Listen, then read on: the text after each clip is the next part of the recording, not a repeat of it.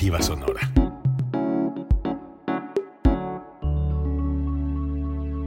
Código Libre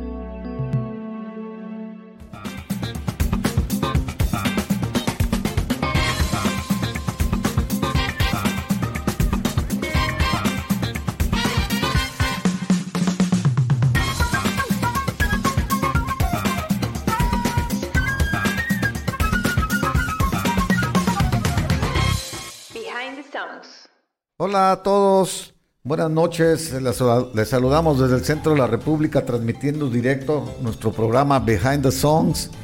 Eh, con el, seguimos con la edición número 42, programa número 42. El tema, estamos en las 10 mejores bandas de rock de todos los tiempos. En el capítulo 7 vamos y le toca a la banda Chicago. Buenas noches, Gerardo. Buenas noches, Jesús, y buenos días, tardes noche, según el horario en que nos vean o nos escuchen. Behind the Songs edición 42. Es correcto, ya séptima, séptima banda sí, que, llevamos de recorrido. 7 van, de 10. Fíjate, noté algo curioso que no habíamos visto. Las primeras cinco, que fueron las seleccionadas por la mayoría, las primeras cinco son inglesas. Sí, fue una coincidencia. las americanas apenas empezamos la semana pasada con las Águilas y hoy vamos con Chicago. Pero fue una coincidencia. Sí, sí. No, no, no, no. yo creo que de todos modos, si ponderamos este cuál rock es más, más este influyente, el inglés o el americano, yo creo que el inglés. Ha ganado, han ganado en, encuestas abiertas, con mucho han ganado. Los Beatles, los Rolling inclinan, inclinan la balanza, Led Zeppelin, inclinan la Pink Floyd y todo eso. Pues sí, estamos listos, emisión número 42 para empezar con este programa. Y este bueno, vemos que gente ya se empieza a conectar, lo cual nos da muchísimo gusto ver a los amigos, que es como el centro de reunión, la cita que tenemos todos los martes a las 8 en vivo, totalmente en vivo. Y pedirles el favor también si pueden compartir esta transmisión para que otra gente pueda verla y a su vez se pueda incorporar cuando crean así debido a esta agrupación que hemos formado en Behind the Songs, que también tenemos una página en Facebook donde periódicamente estamos publicando durante la semana algunas fotos, algunos este, contenidos. Este, también únanse a esa página Behind the Songs, ya son casi 23 mil seguidores los que están ahí este, viendo y, comentando y participando de, este programa. Muy bien, eh, ¿tienes algunos efemérides? arrancamos rápidamente con las efemérides de esta, de esta semana, como siempre lo hemos hecho al inicio, primero con los cumpleaños.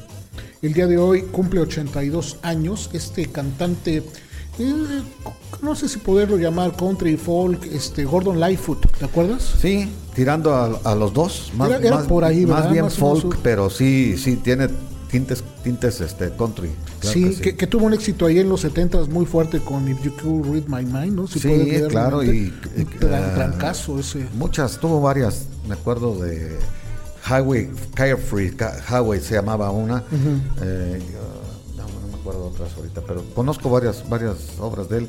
De hecho, en Canadá es un tipo respetadísimo, ¿no? Casi siempre lo mencionan entre los primeros cinco, cinco es grandes. Una figura, es una, figura, muy, junto con Johnny Mitchell. Sí, y, junto con Guess Who, siempre están en las listas de los canadienses más influyentes. Claro. Ya con gente nueva ahorita, pues relativamente nueva como este Alanis Morissette, ¿no? Alanis Morissette, y también Sheryl Crow, este otra Shania Twain y esas que también ya se incorporaron por la popularidad, pues tan grande, pero este 82 años cumple Gordon Lightfoot y, y hubiera cumplido hoy 54 años Jeff Buckley, hijo de Tim pero este, que tuvo una carrera muy muy corta, Jeff Buckley, pero creo que hizo uno de los discos más inspirados que pueda haber, que se llama Grace, una de las canciones más desgarradoras que pueda haber en el, en, el rock folk también, porque tenía como cositas por ahí, este, que falleció a los 30 años, son situaciones muy, muy, muy extrañas. Un autoahogamiento, directamente se dirigió a un río y, y caminó, caminó, caminó hasta que se perdió.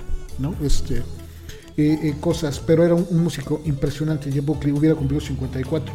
El día de mañana es eh, cumpleaños también de Herman Radebel, que fue baterista de Scorpions durante mucho tiempo, cumple de 71 años.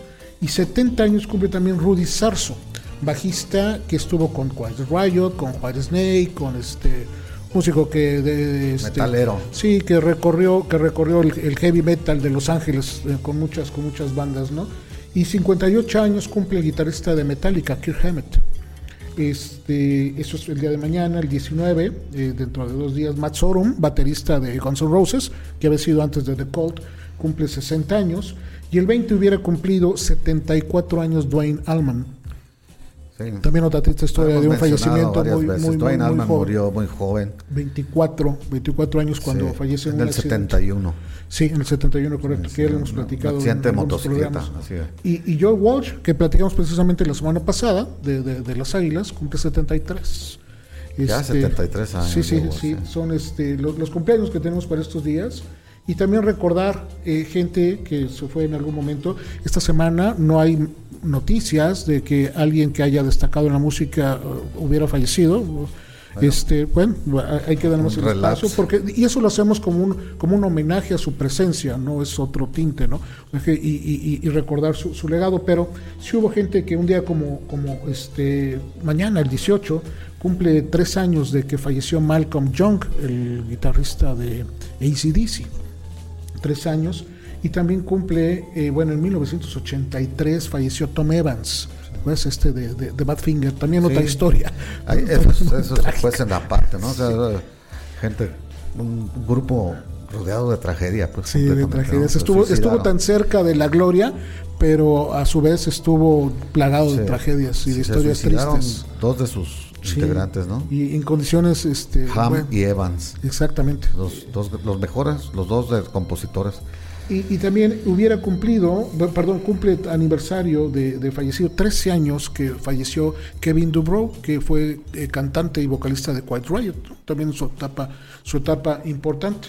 Eh, discos que cumplen aniversarios, bueno, van a cumplir 50 años, el, el disco debut de Emerson Lake and Palmer, homónimo, es donde viene Sí. la de Lucky Man, ¿no? Es el, primer disco. ahí. Eh, 50 años cumple y también cumple 50 años el T for the Tillerman de Ah, Cat de Cat Stevens. Stevens, sí. Ese es un disco maravilloso, ¿no? Por donde lo encuentres, tiene temas. Todo. este. Y todo- el disco está bueno. Y aparte tiene una, una peculiaridad. Pues que yo sepa, aquí en México fue, o por lo menos en la edición pues latinoamericana del disco, fue el primer disco que tenía las letras de las canciones. Ok, ok. Entonces, a los que nos gustaba saber qué decía Cat Stevens cuando cantaba, porque todos nos aprendimos las canciones, pero no sabíamos qué decía. Sí, sí. No entendíamos qué es lo que quería decir. Nos sirvió de clases de inglés. A mí en lo personal yo, yo me aprendí, aprendí mucho gracias a esos discos. Practiqué mi poquito inglés que sé.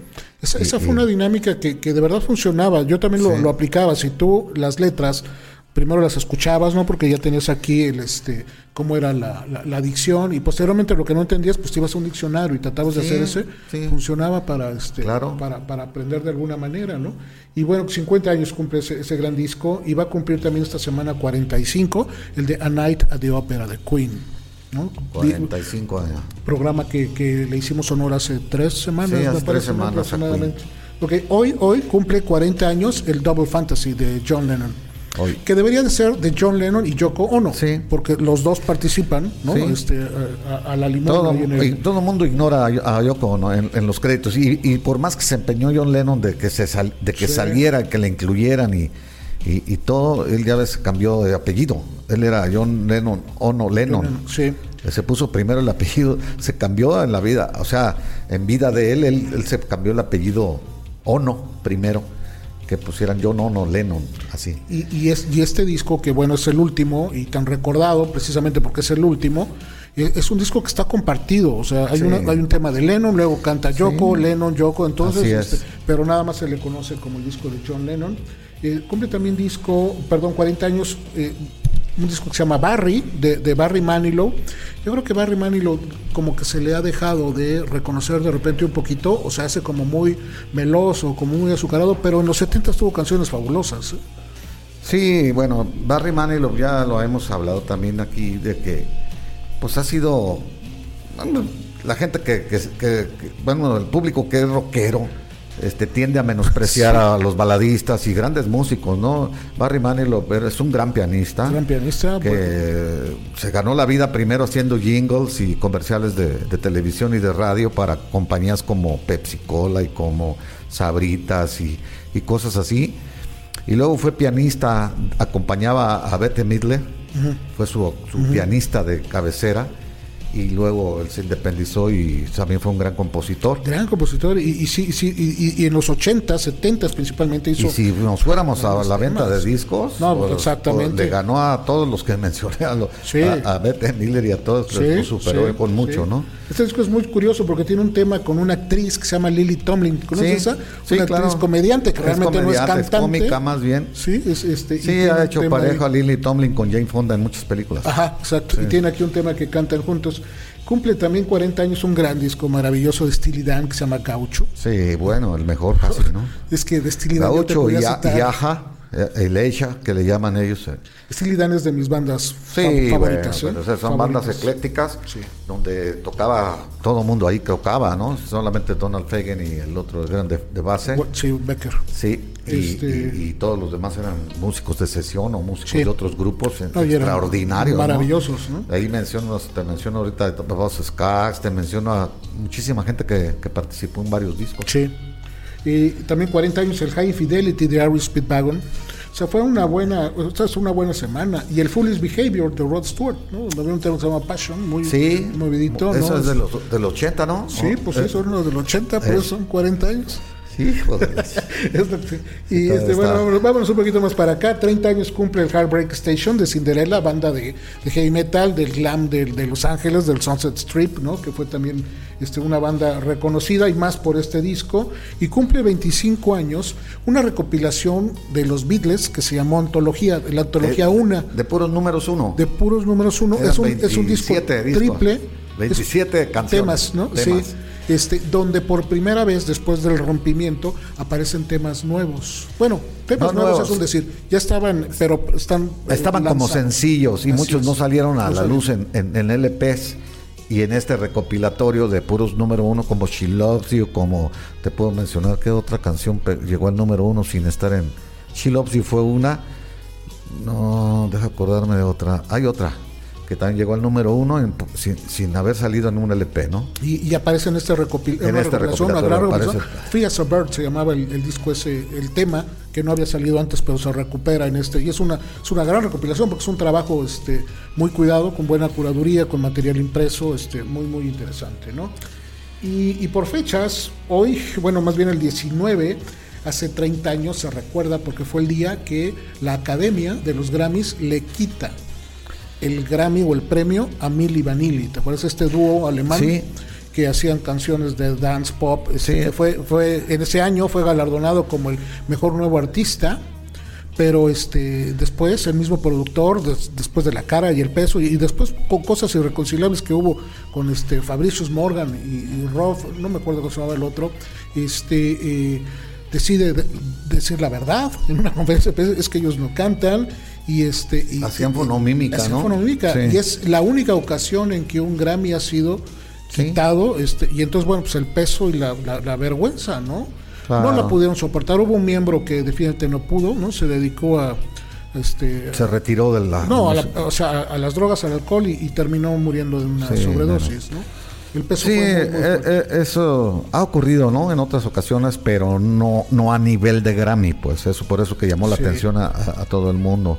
¿Te acuerdas del grupo Los Archis? Sí, También claro. eran músicos de sesión Sí, que no, no daban la cara y, y no había no había ni foto de los Archis, No, creo nada. todavía no, no, pues que no, No sabemos. no sabemos quiénes sí hay por ahí pero digo no no fueron Sí, han hecho era el dibujo investigación. animado no el dibujo y había animado que tenías grupo, en la había cabeza. gente que músicos de sesión que vamos, pues, yo creo que firmaban un contrato la compañía que, que nunca iban a decir quiénes eran. pero eh, fíjate en los 70 este se- sucedió mucho ¿no? también decían de los Monkeys que hacían eso, pero los Monkeys sí tocaban, Sí tocaban hecho, y dieron- cantaban. y dieron conciertos en vivo y Sí, todo. claro, claro. Sin, sin que fuera nada del otro mundo, pero también fueron Sí, exitosísimos. pues. la, la música disco también se aprovechó mucho de eso, ¿no? De tener gente que realmente eran figuras o eran modelos Sí. y, y- y no eran la voz. Entonces, este, pero bueno, no habían sido galardonados como este y ese sí fue como una, como un hecho vergonzoso en la historia. Sí, de- claro, bueno, pues sí, sí, va- sí, sí era, era lógico que le quitaran el Grammy, pues para no quitarle seriedad a, a ese tipo de, de de premios, ¿no? Ok, entonces empezamos con la dinámica que tenemos música Ok. y la platicamos. Nada más sí, les recordamos que, que volvemos a recordarles que eh, les vamos a, a poner las cinco canciones más exitosas de la banda Chicago, no, no la que más nos gusta, sino las cinco más exitosas.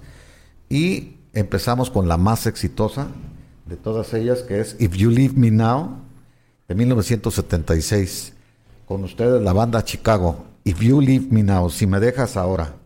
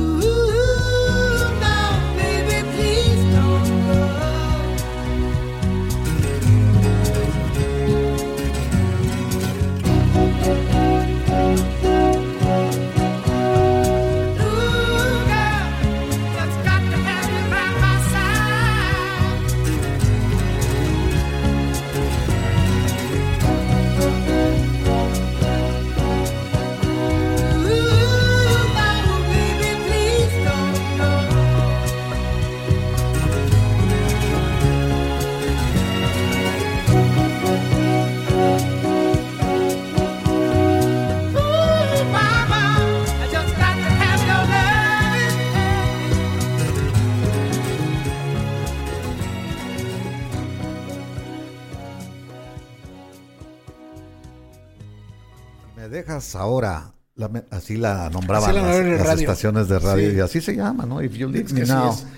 Canción compuesta por el bajista y cantada por el bajista Pichetera, eh, producida por William Gershio este, del álbum 10 de Chicago 1976. Ese álbum que se conoce mucho como la portada del chocolate, ¿no? Porque era como si fuera un, Hershey, ¿no? Sí. Pero es decir, el nombre de la marca, decía el logotipo y, abierto el empaque. Abierto el empaque, así es. Que, fíjate, esta portada que fue diseñada por John Berg, como muchas otras que hizo John Berg, está eh, eh, reconocida como, como, una, como una pieza eh, artística. Sí. Porque esta obra fue presentada en algún momento en una exhibición en el MoMA, en el Museo de Arte Moderno de Nueva York y ahora ya pertenece a la este a, la colección este permanente del, del, museo. Entonces este creo que también está la portada de la huella digital que creo que son este ese es como El- será el es donde está siete. Hard to Say I'm Sorry, ¿no? No, no, no, no. Ah, es que la otra es como un este. Una lupa. Es una lupa. No es una huella digital. En, en- Ah, ya, ya. No me acuerdo si es el 7, pero el- pero está también dentro de esta este de esto de este concepto artístico que, que John Berg hizo. Que por cierto, John Berg se lleva un Grammy al mejor Diseñador. al mejor eh, la mejor portada, el mejor empaque. como se- Bueno, las portadas de los LPs y eh, tú sabes que hay, hay exhibiciones hasta la fecha Sí. y, se- y hay, ¿cómo se llama? Subastas de las originales, de los cuadros originales de, lo- de los artistas que hacen todo esto y, y se han ah, sobrevaluado muchísimo algunas de ellas, ¿no? Incluso pues hasta Andy, Andy Warhol estuvo Sí, metido. todo Andy Warhol hizo bueno varias, Y artistas este, muy, Varias, hizo- muy hizo- connotados también. quizás unas 12 o 15 portadas, ¿no? Sí. desde Blondie hasta hasta Miguel Bosé. Hasta Miguel Bosé. Miguel le- Bosé tiene una, este, A- aunque a Miguel Bosé compró los derechos porque no era para, ya se había muerto Andy Warhol, ¿no? y este creo que sí. Sí, ya, sí, ya se había muerto Andy Y Warhol. este, pero también ha habido otros artistas, ¿no? Robert Rauschenberg hizo una portada para los Talking Heads, o sea. Sí, no, no, hay gente, gente. Un día hay que hablar de las portadas. Sería bueno sería porque, un tema porque es muy todo un interesante. concepto gráfico icónico que valdría mucho la pena ver como Sí, tema. y es que eso es, eso es lo que no puedes eh, equiparar pues entre un LP y un, y un, un CD. Y lo que no puedes equiparar con una descarga o con, Con de- escucharlo en eh, mucho menos todavía, ¿no? Mucho Porque menos. en la descarga ni siquiera ves, la Exactamente, aquí portada. todavía tienes el objeto y el en el CD, habla. cuando menos tienes el... El arte en sí, el- pequeño. en pequeño. Pero, Pero no sí. es lo mismo. No, por supuesto. Pero no. yo me acuerdo de los, la obra de Dan Fogelberg. Pues Dan Fogelberg, él era pin- también pintaba y todas sus portadas él, eh, son dibujos de él casi Ah, y autorretratos. Muchos de ellos son son autorretratos. Eh, es muy interesante. Muy bien, eh, esta canción pues, llegó al número uno el 23 de octubre de 1976. Eh, fue un sencillo, pues se mantuvo nomás dos semanas, pero llegó al número uno. Y fue el primer número uno de esta banda, qué curioso, ¿no? Y, y fue el primer y único Grammy que han ganado como banda. Sí. Eh, eh, en referencia a, a- a la música. Ha ganado otros en producción, en ingenieros, en portadas. Lo que tú dices. pero en música, como banda. Hasta en es el- videos ganaron, Sí, otra- el de de hecho, gan- gan- sí, pero el primer y el único Grammy que lleva la banda por su interpretación es esta. Es sí. Es de- de- de este bueno, también ¿no? eh, este, esta canción también se, se conoce como un punto de inflexión, donde la banda gira, pues, este, abandona un poquito el uso de los metales y otras cosas que estábamos acostumbrados a escuchar y se torna hacia la balada, hacia la balada romántica, pero de la llamada power balada, o sea, no cualquier balada tampoco, sino bien respaldada por músicos, hasta incluso después invitan a músicos, que después vamos a hablar en las siguientes Sí, canciones este de esto. oye un arreglo de cuerdas, ¿no? Que, no, que, no se, que no se había acostumbrado en sus discos anteriores, es. ¿no? Jimmy Haskell es el que hace el arreglo de cuerdas y precisamente James Gershio, el productor, es el que toca la guitarra Ahí, acústica. la que se oye ahí muy bien, Muy en bonita, esta canción luce que no muchísimo. es Terry Cat. No, no, Cat no, no es la batería. De hecho, estaba Terry se decía que cuando este tema lo interpretaban en vivo, Terry Cat hacía como un mutis de, de la escena para que Para no, sí, te entiendo, sí lo que Este, quieres decir sí, que no, que no, no, no, robarle, no porque aparte, robarle. pues, él no la grabó. Él no la grabó y también él, pues como que no participó pues en, Sí, en no, esta canción no, no, no. Y al mismo tiempo yo creo que era una manera de protestar también que no. Y ahí le- empezaban. Y cuando menos eso, cuando se muere la gente le nacen mitos. Sí. Y como Terry Cat era el, era el punto del, era el- la clave del toque de rock que tenía la banda, así es la verdad, el- la guitarra y, y su Sí, un- una balada no creo que la pudiera, no la so- bueno, no, no, no, se esté- no está declarado, no he visto ya No, algún no, no, él nunca testimonio, dijo eso Pero públicamente pudiera tampoco. yo este, intuir que no era de su total agrado y tampoco de Robert Lamb, porque tenían Sí, bueno, no, eh, y no se diga de los de la A- ba- de los Acuérdate que, metales. que- que aunque Pichetera pues también es- se considera dentro de las de los fundadores de la banda, pero él fue invitado a la banda, ¿no? Terry Sí. Katz y ellos sí son de los, de los iniciadores del grupo y traían un concepto ya muy bien definido junto con Blood, Sweat and Tears de, de- de una fusión de jazz y rock. Lo Exacto. tenían bien claro. Entonces acá se torna ya baladista. Entonces ya alcanzó a verlo pues Terry Katz. Pero- pero Dos es- años después se, se mató, ¿no? ¿Se Después de- mató? ¿Es correcto? Sí, esto, esto fue Murió del 70 y- accidentalmente, ¿no? Del O sea, que 76. la gente.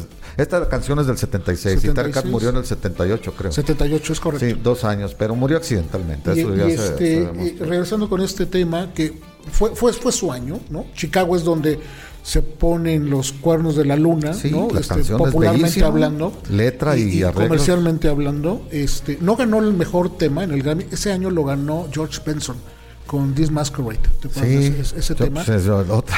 Es otra balada O- o- muy, no, muy otra- semejante, ¿no? Y o- otra eh, canción, eh, vamos pues, gigantesca, para decirlo, en el, mus- Sí. en el mundo musical. Fíjate, ¿no? tengo aquí también la, la, la, la- bueno, una terna o quiteta de, de, de las canciones a las cuales le ganó como mejor interpretación pop. Estaba este, I Really Love to See You Tonight de England Dan and John Ford Coley. Canción, ah, estaba Don't Go Breaking My Heart de Elton John. Sí. Estaba Rhapsody Bohemia de Queen.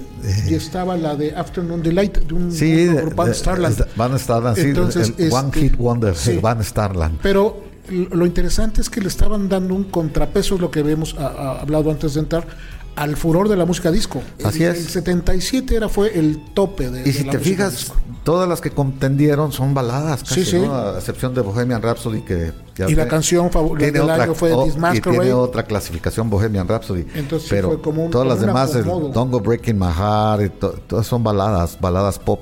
Sí, sí. Sí, así estaba. Hay que, hay que, hay que antes de, de criticar, yo creo que val- vale la pena contextualizar la- temporalmente las cosas, ¿no? Porque sí, el rock, el rock como tal, sí tuvo un bajón importante en el tiempo de la música disco. Total. Y la balada pop se volvió a, Y a- creo, que- ah, sí, y creo que fue un gran tino de Pete Cetera encontrar ese hueco. así es. Porque si hubieran seguido con el rock, si hubieran seguido con los metales, no hubiera pasado nada con Chicago. Así es. ¿no? Entonces creo que encontró ese filo para nuevamente meterse y, y- y, bueno, seguir en la Y, popularidad. y David Foster lo dice muy bien en una entrevista que, que tengo yo en un, ahí en un, en un concierto que hace de todas sus, sus producciones. Él, Ajá. muy, muy interesante. Tiene dos, dos dobles, son dos, dos eh, DVDs dobles.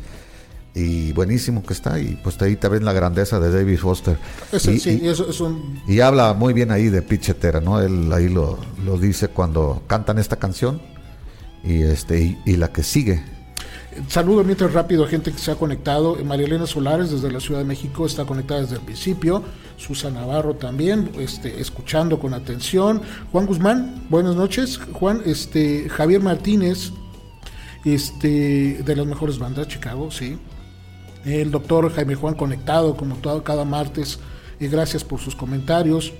Mucha gente que está conectada. Valdés, J.R. Valdés, este, Ya, se- ya se conectó Pepe, qué bueno. Alma Este, Peter. Punk, este, buenas noches, listo para una buena dosis de, de Chicago, es lo que estamos haciendo. Eh, déjame ver, eh, es que hay muchos que están conectados. Raúl Varela, desde Ah, la ciudad de Guanajuato, colega radiólogo.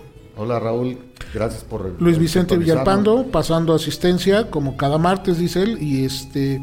eh, de- de- de, em, Sí, dice que él también prefería al Chicago del al Chicago rockero que al, que al Ra- ah, sí. Raúl, exacto, sí, sí. Este, bueno, hay mucha gente que está conectando. Vicente Villalpando, un, un abrazo. Fíjate, hay un comentario bien curioso que dice Luis Vicente Villalpando. Siento que Chicago puso en el mapa musical a la ciudad de Chicago, porque Detroit, pues, es relativamente cercana, ¿no? por Estaba destapa- destacando mucho con el rhythm and blues del Motown, ¿no? Y este y el rock también de los Stooges y de y de incluso este, Ted. Nugent también eran y de, de- de- de- de Detroit, ¿no? Entonces este, correcto, sí es un, es un, es un buen dato. Este José Luis Hernández, Celis te manda saludos, veo muchos conectados. Muchas gracias. Y hagan el favor también de ayudarnos a compartir esta transmisión para que más gente se conecte y hagamos una comunidad cada vez más grande. Seguimos. ¿Qué te parece si hablamos un poquitito de, de, la- de cómo se formó Chicago, no? Ah, venga, sí. Chicago, una banda, como su nombre lo dice, pues eh, originaria de, de Chicago, ¿no? De la ciudad de Chicago. Y se pusieron por nombre Chicago Transit Authority. Así es. Que así se llamaba una un or- organismo este, del municipio ahí Sí, local. de, la, dirección de tránsito. de tránsito. ajá. Entonces les prohibieron el uso del nombre y al siguiente disco ya no pudo llamarse Chicago El, Transit el Authority. primer disco se llama Chicago Transit Así se Authority. le llama con el título del disco homónimo al, al nombre y el segundo ya nada más aparecen como Chicago. Chicago. Esta es una aclaración importante porque a raíz de ahí también muchos grupos empezaron a usar el nombre de la ciudad. De las ciudades que hay muchas. Y, y te hablo como Boston, te hablo después Kansas. este, Kansas, Atlantic Rhythm Atlanta Section. Rhythm Section y otros grupos, ¿no? Sí. Que usaron la ciudad como, como, como su Sí, nombre, su bandera. su bandera principal. Muy bien, entonces Chicago, a mí me, me llama mucho la atención ahora que revisé toda la, la biografía del grupo, de que los primeros tres discos fueron dobles, fíjate. Los tres son dobles y el cuarto es cuádruple. El cuadro, es cuádruple, el can- los tres primeros dobles y el cuarto cuádruple para Sí. una banda nueva, imagínate, o sea, De hecho, pues habíamos hablado también de que no, ya no había ni cómo completar, porque ya daban conciertos por todo Estados Unidos y Europa. Y, Es que y fíjate, apenas ¿cuánto tenían material. ¿cuánto material tenían en apenas tres años de Así carrera? es. O sea, estamos hablando que tenían seis, diez discos, Sí, así es. ¿no? Y, y todos con temas este, poderosos, fuertes. Y, y bueno, y también eso tiene un costo de producción. O sea, yo creo que la disquera le, le apostó mucho también, ¿no? Les, les tuvo mucha confianza para poder hacer producciones. Y vamos a recordar un poquito eh, la, la alineación inicial, ¿no? Para como homenajear a estos, a estos grandes músicos. Pichetera era el- la, la voz principal y el bajo. Terry Cat, guitarra y los, eh, voces, eh, coros. Los coros eran los, pero el principal, el único guitarrista, pues. Robert Lamp en el piano y también haciendo coros. Danny Serafin en las baterías, en la batería y Jim Pankow en los, El los trombón. Lee Long, Loughnane, Loughnane. que- Sí, tiene un nombre como complicado. oído. Loughnane se pronuncia en trompeta, igual Parasider en, en el saxofón. Esa, digamos, es la alineación clásica. clásica. Esa era la clásica. Ya después hubo incursiones, hubo salidas, pero este, esa, digamos, es la fundamental, ¿no? La que hace el sonido. De, de- Es la que hace el, el sonido famoso de la banda Chicago. Sí. ¿no? Vamos a continuar con otra canción, la segunda más exitosa de la banda. Y esta canción se llama Your, Dis- Your Inspiration, Sí, tú- que eres, tú eres la inspiración. Y regresamos, inspiración. también es una, es una balada. Y ahorita vamos a platicar nuevamente contexto para poder situar en el respectivo rubro que le corresponde a, a este tema, ¿no? Gaby Vázquez está conectada ya con nosotros. Con Gaby Vázquez fuimos a ver juntos a Chicago. Mira. Este, y qué bueno que estás conectada, Gaby, lo recuerdo Qué bueno, perfectamente pues esa- eh, esa se, van a, se van acordar de estas canciones entonces. Sí, entonces vamos a escuchar eh, Your Inspiration con Chicago.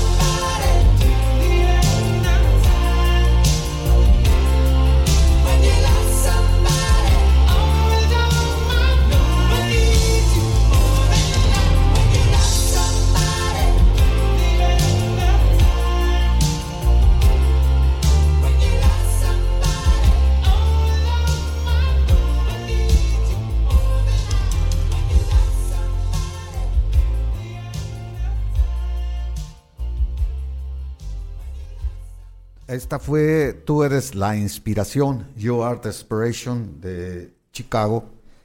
Eh, del álbum Chicago 17. Y era en realidad su catorceavo álbum de estudio, porque los demás Sí, habían sido en vivo. Han, han tenido también, eh, ellos van, van ahorita como en el 37. Sí.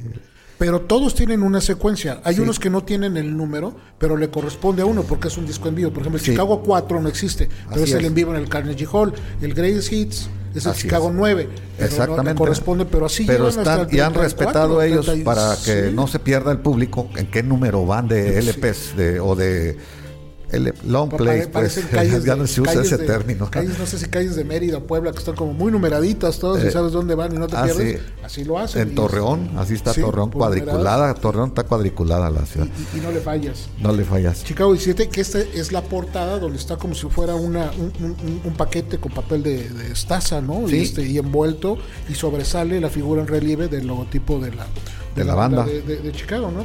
Sí, llegó al tercer lugar en el Billboard Hot 100, esta canción, Your Desperation, y en, el, en enero de 1985, y escaló el primer puesto en la lista de los, del adulto contemporáneo al mismo tiempo, ¿no?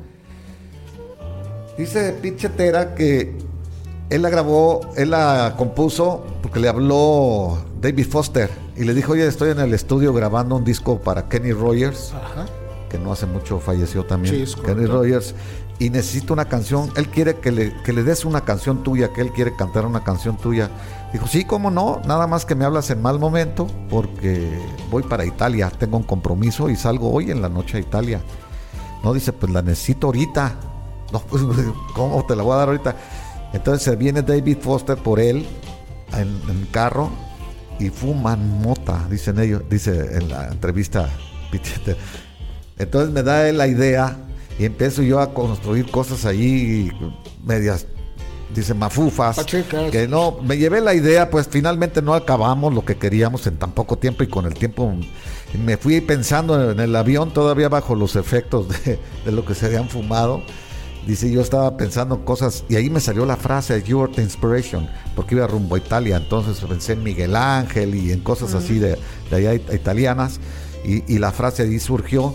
Ya en Italia le di un- una retocada y le traje de regreso de Italia, una semana o diez días después, este, la canción y ya no la quiso. Qué bueno para mí, dice. Sí, dice no, no, no, no. la quiso. Ya dijo que ya no, que ya no, que ya habían completado el disco de Kenny Rogers y que ya no cabía.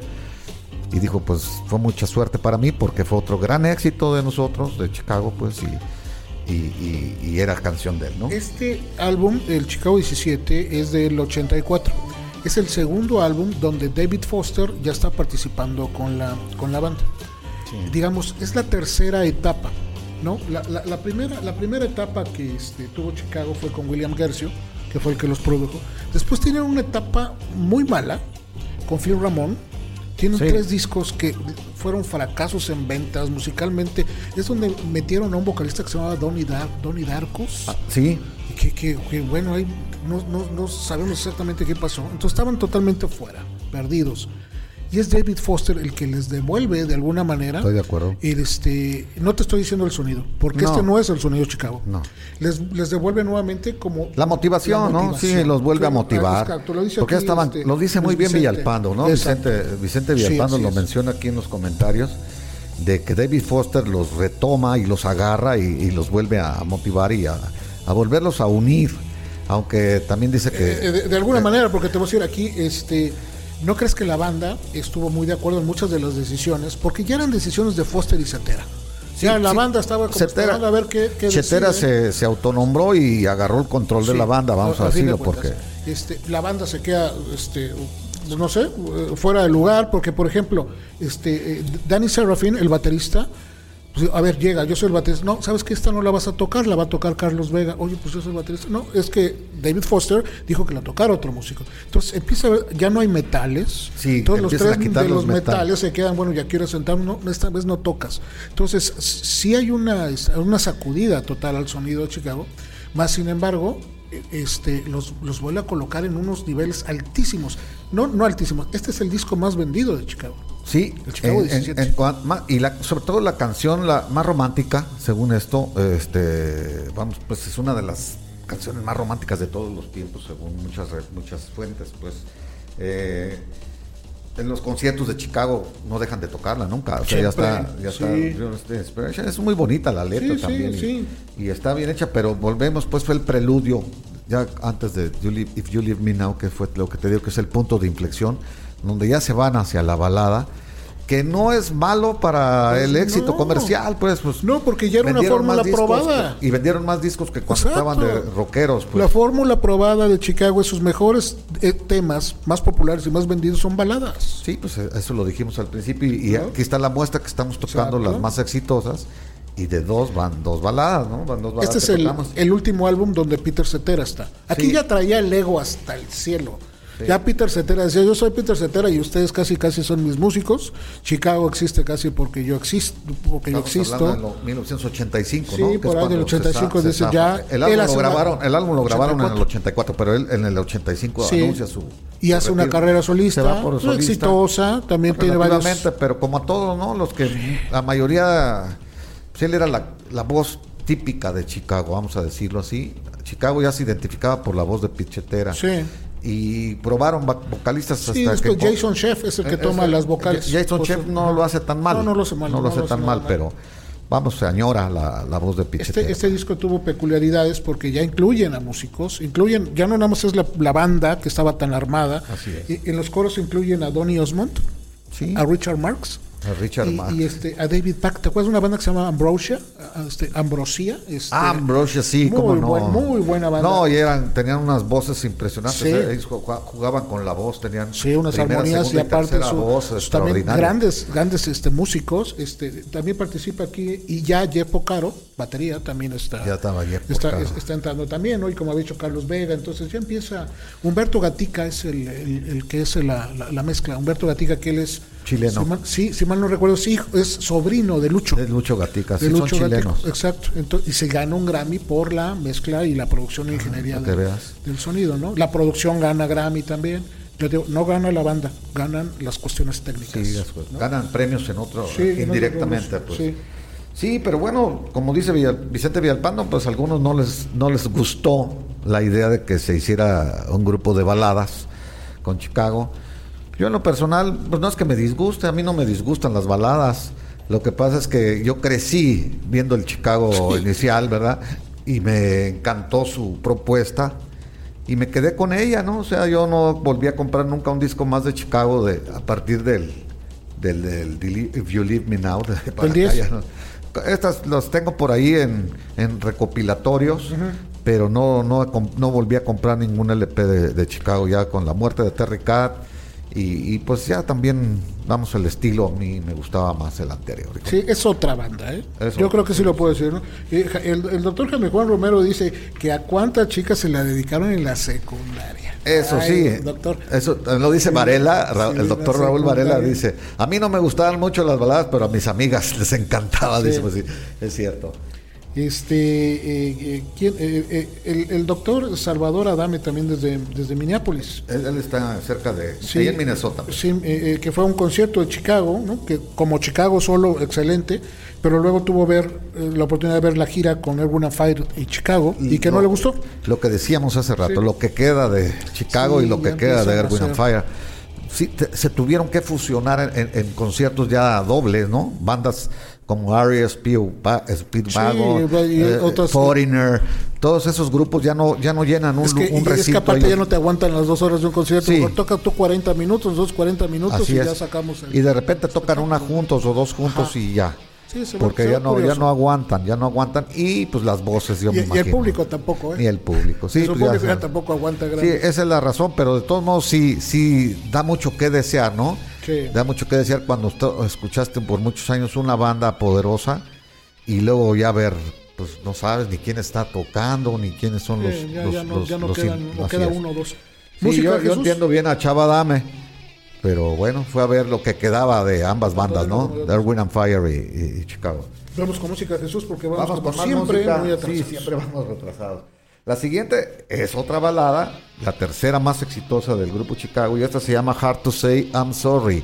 Es difícil decir lo siento. Chicago.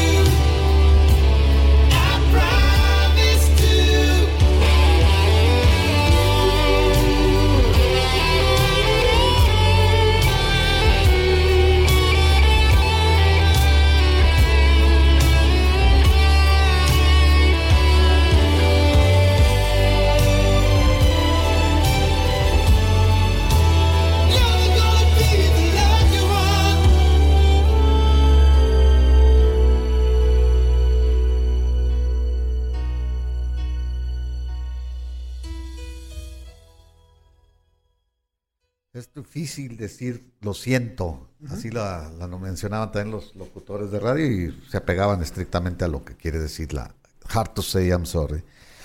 Esta canción también es de Pete Cetera. Con Foster. tam- Con David Foster. Aquí sí ya, ya se siente la mano de David Foster, claro, porque toca en el piano incluso él. David Foster toca este Jeff Porcaro, toca Que de hecho, esta hay más totos Sí, pues que Steve Chicago. Lukather, Steve Lukather en la guitarra, Jeff Porcaro, ¿quién, quién es el otro? A ver, ¿qué te voy a Y, decir? este, y David Page. Eh, ah, David Page, pues sí. Hay tres. Y de Chicago, En de los la banda sintetizadores original. David Page y Sí. Porcaro, Jeff Porcaro, tenían dos Y sintetizadores. Lukather esta en canción, la- en la- en la- que le llaman la- en capas, dicen porque entran y salen los sintetizadores y llaman Que se escuchan, se, se- escucha, se- sí se se escucha, nota tiene un sonido claro. muy muy curioso. Y solo quedan aquí este Peter Cetera y, y Danny Serafin. Son sí, los el dos baterista y el bajista sí. Sí. son los originales de Chicago, pero los demás Porque eran ni a Robert Lamb le dijeron hasta un lado del piano porque va David Foster. Era lo que te decía. ¿no? Sí, era, sí. era muy complejo para una banda ya de trayectoria, ya de, si quieres, de egos, de lo que sea, que les dijeran qué hacer. Y llegó el momento en que David Foster le dijo a Chicago, esto es lo que vamos a hacer. Movió, por- bueno, aparte Chicago venía de discos como te decía Malo, el Hot Streets, el 13, el 14, la incorporación de Donnie Decus en las voces, malo, mal, mal, malos discos, eh, Gercio se sale, entra Phil Ramón que no encontró, no les encontró el sonido, se salen también de Columbia, que fue su, su Sí. casa disquera durante muchos años, ¿no? Y aquí regresan con una disquera pequeñita que se llama Full Moon, que era una este eh, dependen- dependía de. Warner, ¿no? Sí, era una filial de una Warner. filial de Warner, ¿no? Eh, eh, ahí grababa Dan Fogelberg también. Sí, en esta, y este entra Chris Pinney, que era un músico guitarrista de sesión, ya la banda con Bill Champlin. O sea, es un- una serie de cosas sacudidas y es precisamente por eso es una nueva. Se deberían de haber llamado los nuevos, la nueva banda Chicago, una, una cosa así. Sí, creo cambió. que creo que agotaron el nombre original porque Sí. terminaron pues este fuera de desfasados en el sentido de, de original de la banda. Pero a fin de cuentas, era lo que te decía, es como si una empresa que está quebrando, ¿saben qué? Tráiganme al, al mejor director de empresas a, a levantarla. Y fue lo que hizo este David Foster con Chicago. O lo que le- lo como Apple cor- corrieron al fundador. Sí, sí, sí, sí, no, o sea, Y cámbienme todo y vamos a cambiar porque vamos a reajustar, pues lógicamente que no les pareció a muchos de ellos, ¿no? Pero a fin de cuentas como que se sometieron, se ajustaron. Pues vieron las ganancias. O sea, claro, si, ya si estaban eso- vendiendo más, más y ellos tenían, sus, sus, este, regalías, sí. Pues ya dijeron, ya para qué le movemos, ya estaban de- suficientemente viejos como para intentar algo nuevo, pues ya, ya mejor, Entonces se, dijeron, mejor no, se o sea, adaptaron. bueno, ya estamos, ya estamos hablando por ellos. Ima- Nos imaginamos. ¿no? Uno se imagina, Hay, ¿no? hay un documental en Netflix que vale mucho la pena ver. Este, y aquí se nota que esta, esta etapa es precisamente donde ya Cetera ya estaba encontrándose eh, a, a sí mismo y pensaba que Cetera era, era el, el que podía hacer todo esto. Y bueno, es válido porque dio- experimentó sus, este, sus sonidos ya de otra manera, ¿no?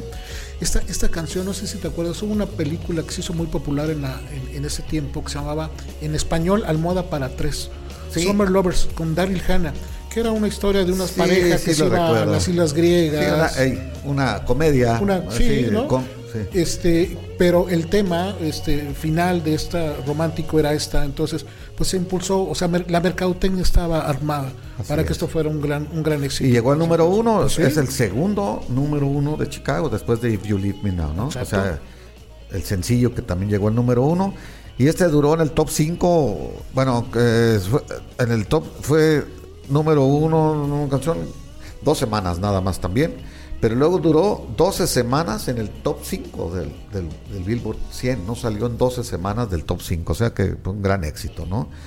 El sencillo fue nominado también para el Grammy a la mejor interpretación pop por un grupo dúo con voz y con certificado de oro de la Record in- Recording Industry Association, de la o RIA, la que se llama RIA, en septiembre del mismo año. El compositor Chetera, también eh, miembro de la Sociedad Esta- Estadounidense de Compositores, ganó un premio de música pop ASCAP por la canción de la, en la categoría de canciones más interpretadas en la radio, ¿no? Pues eh, esta Sí. canción fue rompió todos esos esos parámetros.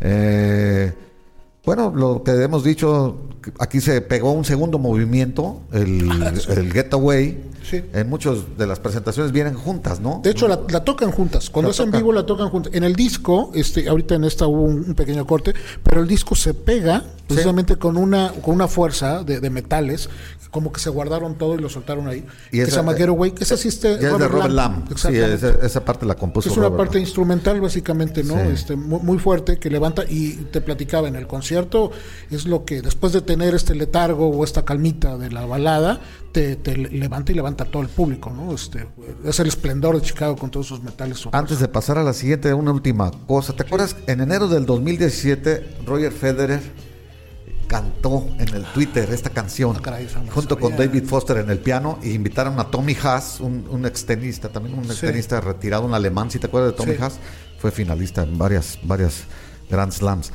Tommy Haas y, a, y, y Grigor Dimitrov, otro, otro tenista actual, un joven. Y los tres la cantan con David Foster. ¿Y cómo canta? Bien, ¿Sí? bueno, pues David Foster lo Bueno, está llevando ahí con ah. y canta un pedacito cada uno y se oyen bastante bien. David Foster y bueno, viene hay que mencionar que Tommy Haas es yerno de, de David Foster. Entonces, de alguna manera. Que, que David Foster llega aquí no, no, no siendo un improvisado, ni mucho menos. ¿eh? O sea, tenía una trayectoria No, no, no, bueno, de, de- de- ese merece un programa aparte, Gerardo. O sea, Sí. De- si tú quieres I Will Always Love You de, No, de- o sea, infinidad de cosas, de trabajos. and Fire, trabajos propios. After the Love is Gone, este, de temas de Dion. películas, de series de televisión, no, de ver- Juegos Olímpicos de Invierno, o sea, A la, a la par con Quincy Jones está.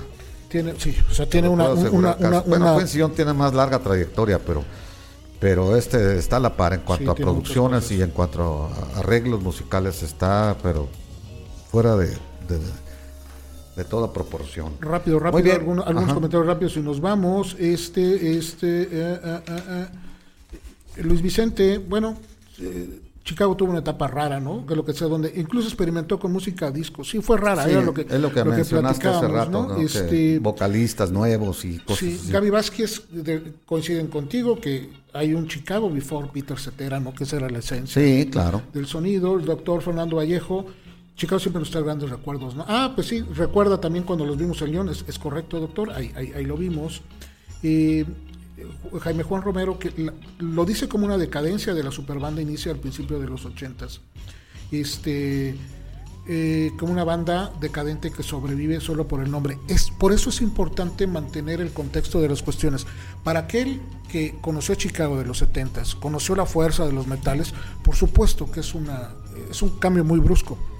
Pero, pero es una evolución, a fin de cuentas, ¿no? O sea, lo- los 90, los 80 para Chicago fueron sus años más, más este, Exitosos, más eh, exitosos. eh, en cuanto a oírse en la radio, en Así cuanto a es. vender discos. y Incluso para generaciones diferentes. Ya es lo que te digo, jaló otro tipo de, Otro público, tipo de público. Otro tipo de público y, y bueno, eso es bueno cuando te renuevas, aunque cambies de giro. Pues, Sí, sí. sí. Que eso es lo- a veces es indispensable también hacer. ¿Qué, qué te parece si para este público que estaba este, eh, reconociendo a un Chicago de los inicios, de los 70s, le ponemos un tema? Bueno, ahí va, la número cuatro de las canciones más exitosas. Ahora sí regresamos a, al, al año 1970 precisamente, ¿no? Al Sí, 69. el 70. Lo grabaron en el 69 de su segundo álbum.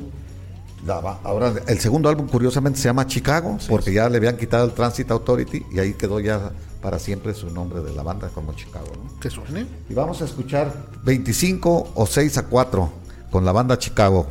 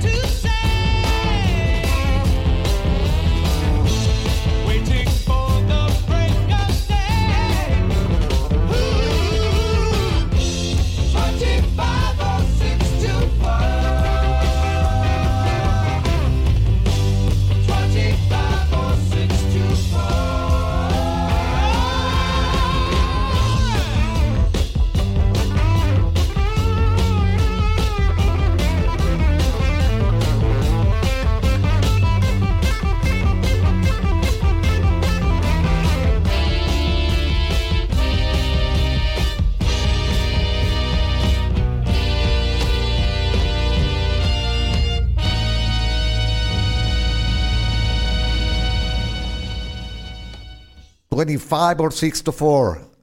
Así le pusieron a esta canción porque se desvelaba, ¿no? La- el, el contexto, el concepto de la canción era que la compusieron a medianoche y, eh, y era 25 or 6, es quiere decir O sea, 25, 25 o 26, Ajá. pero ya, no, ya le quitan el 2 y por eso oye 25 or 6, quiere decir 25 o 26 to 4 para las 4 de la las mañana. 4 de la ¿no? mañana. Sí, esa, esa es una canción escrita por Robert Lamb, el pianista y el tecladista, pues de ellos, eh, fundador de, de los de, de los de Chicago. Eh, bueno, dice que la compuso en una guitarra de 12 cuerdas, pero dos estaban rotas, o sea, Ah, bueno. además tenía 10 cuerdas, y así la compuso en una guitarra de, de 10 cuerdas. Le faltaban las dos cuerdas de mi, de la nota mi graves, porque era- así lo escribe, ¿no? En la, en la reseña. Y la letra la escribió en un día, la banda, la banda la ensayó por primera vez eh, la canción en el Whisky a Gogo. ¿Eh? Sí, una etapa ya, ya, Sí. ya en Los Ángeles. En Los que Ángeles, curiosamente que- hay una anécdota curiosa. Esta, esta está cantada por Peter Cetera. Sí. Este, ya después cuando él sale, Jason Chef es el que hace la, la voz. Pero Peter Cetera la grabó con la mandíbula rota.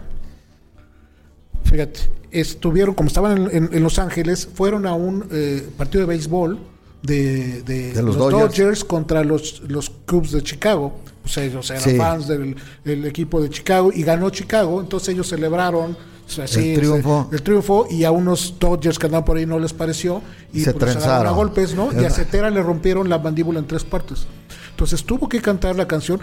Si te fijas, es una peculiaridad. Aparte, como que tenía dientes bonitos, porque es- era muy sonriente. Sí, tienes razón.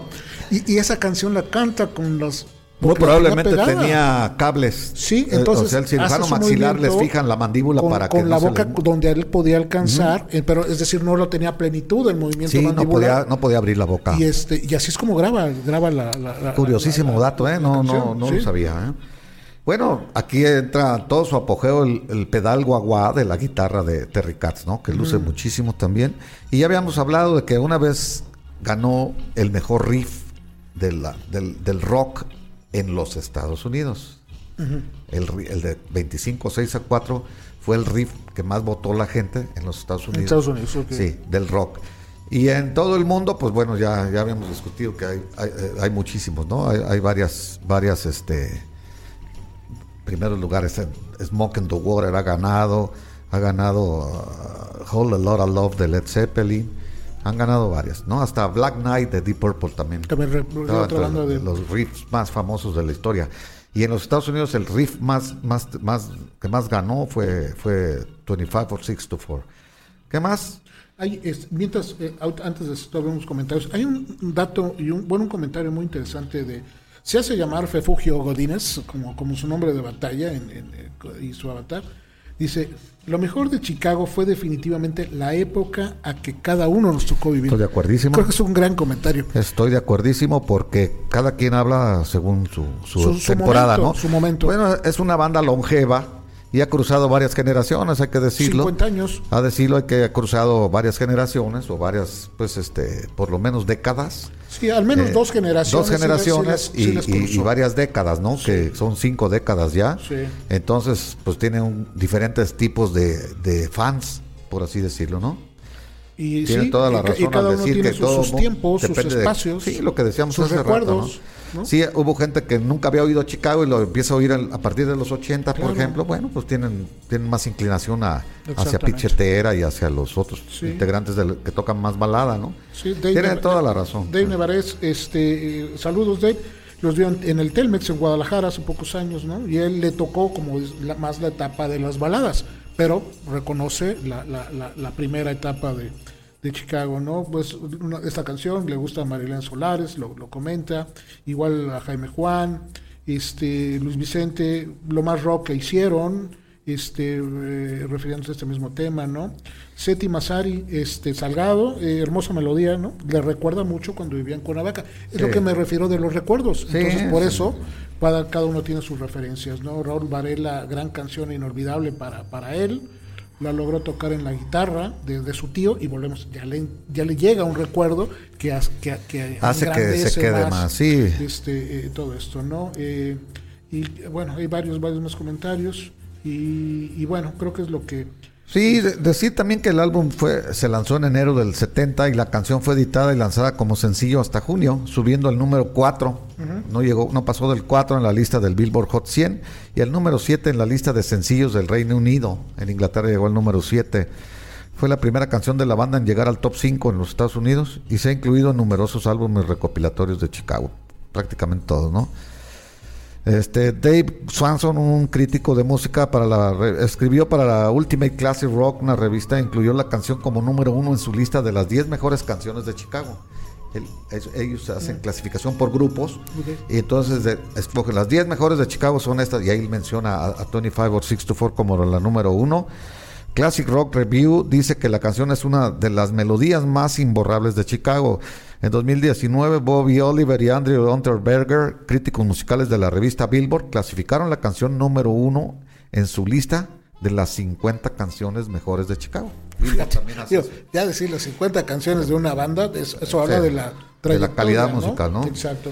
Eh, los Grammys, como te había dicho, como canciones no han premiado más que una vez a Chicago, pero hace un mes, el, el 16 de octubre, eh, hay, hay un premio que se le conoce como el Grammy, La- Grammy Lifetime Achievement, que es como una, una, un reconocimiento de la trayectoria de una, de una banda por muchos años. Y este año, en el 2020, le, se- les fue otorgado a, Chicago. Hace un poquito, hace un mes, hace un mes. Se lo dieron también a Isaac Hayes, en esa misma, Sí. a Isaac Hayes, a Roberta Flack, a, este, a Iggy Pop, a, a John, John. Prine, que falleció en, en esta pandemia de, de- de COVID, y, a- y algo de, de hip hop, que es Public Enemy, fueron los este, reconocidos por una trayectoria a través Sí, de toda una vida en la música, ¿no? Y Chicago, bueno, tiene un reconocimiento al menos de la academia por su por su trabajo, que no, que no hay duda, no puede haber dudas, que Chicago es una de las bandas más importantes en los Estados Unidos. Y en el mundo entero. Sí. Sí, sí, sí, mucho.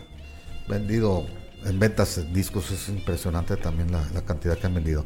Bueno, vamos a hablar un poquito del último tema, porque ya no regresamos después de eh, ponerla.